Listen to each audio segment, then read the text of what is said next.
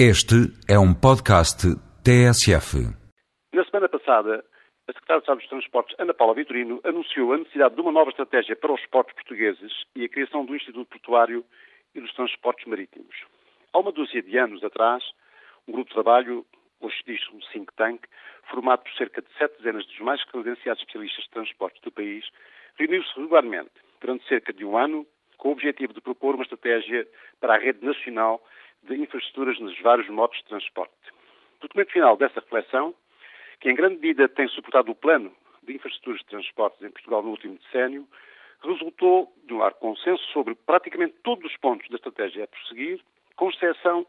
de três questões onde houve divergências profundas. A localização do novo aeroporto de Lisboa, manutenção ou não do atual aeroporto da Portela, se não, qual a melhor solução para o futuro aeroporto a Otto ou Rio Frio, Sim ou não à ligação em alta velocidade entre Lisboa e Porto, o que se chama hoje o TGV?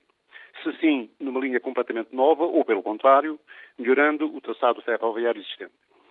Transformar progressivamente o Porto de Lisboa num porto apenas de passageiros, qual o porto de mercadorias que no futuro melhores condições competitivas terá no mercado internacional, Sines ou Setúbal. Passado mais de uma década, vale a pena recordar as opções, entretanto efetuadas, nas três questões à data em aberto. No que se refere ao aeroporto de Lisboa, parece haver hoje um largo consenso de que a solução da OTA, não sendo ótima, é a melhor solução disponível, tendo-se, a meu ver, perdido imenso tempo e dinheiro, atrasando um projeto que é cada vez mais inadiável. No que se refere à linha de alta velocidade na ligação Porto-Lisboa, é genericamente aceito que a solução de investir tão fortemente nas carruagens, conhecidas como pendolinos, e na melhoria do traçado ferroviário existente, não resolveu a questão da alta velocidade, sendo necessário o TGV em uma linha com um novo traçado. Finalmente, o que se refere aos portos, base do recente anúncio da Secretaria de Estado, parece desenhar-se a opção de vocacionar Lisboa progressivamente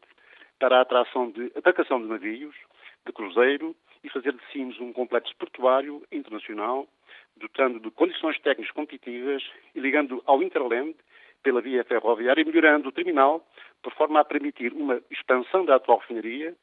para capacidades de refinação de crudo na ordem de 250 mil barris dia e a construção de um novo complexo petroquímico de três centrais de ciclo combinado a gás natural. É assim, a meu ver, uma boa notícia o anúncio da necessidade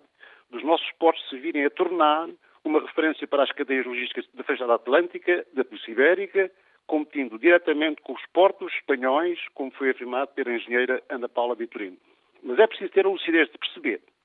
e a coragem de assumir, desde o início, que não é possível investir com a mesma amplitude em todos os postos. É preciso fazer opções